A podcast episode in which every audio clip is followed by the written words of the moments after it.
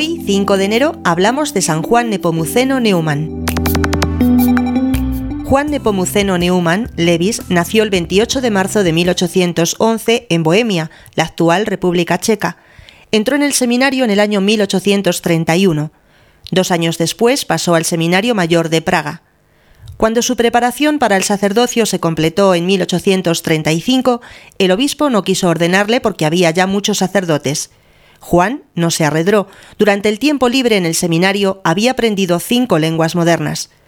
En su vida llegó a dominar siete lenguas, además del griego y el latín.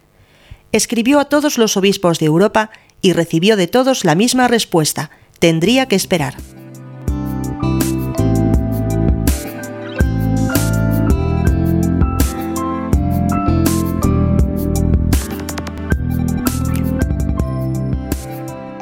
Escribió también a los obispos de Estados Unidos.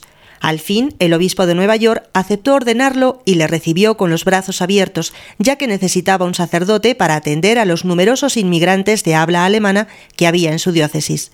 San Juan Nepomuceno se consagró hasta la muerte en beneficio de su país adoptivo. En su necesidad para atender la inmensa nación americana, se unió a los padres redentoristas, congregación de sacerdotes y hermanos que se dedicaban a ayudar a los pobres y a los más abandonados. Fue el primer sacerdote que entraba en la congregación en América. Profesó en Baltimore el 16 de enero de 1842. Desde el principio destacó por ser una persona altamente piadosa, por su evidente santidad, por su celo y por su amabilidad. Un año después de hacer sus votos ya era superior.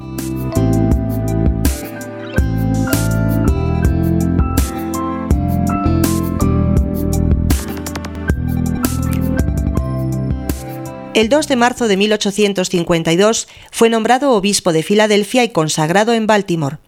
Su diócesis era muy grande y pasaba por un periodo de considerable desarrollo. Como obispo fue el primero en organizar un sistema diocesano de escuelas católicas fundador de la educación católica en el país y de las Hermanas de la Tercera Orden de San Francisco para enseñar en las escuelas, se le encargó en el primer Concilio Nacional Plenario de Baltimore la elaboración de un catecismo que unificara criterios en todas las diócesis. Construyó el seminario y la catedral en Filadelfia, además de 80 iglesias en la diócesis. El 5 de enero de 1860, mientras caminaba por la calle, un ataque de apoplejía le derribó y falleció sin que ni siquiera pudieran administrárseles los últimos sacramentos. Cinco días estuvo el cadáver de Newman expuesto a la veneración de los fieles.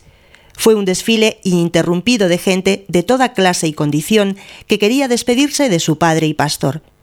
Fue canonizado por Pablo VI el 19 de junio de 1977.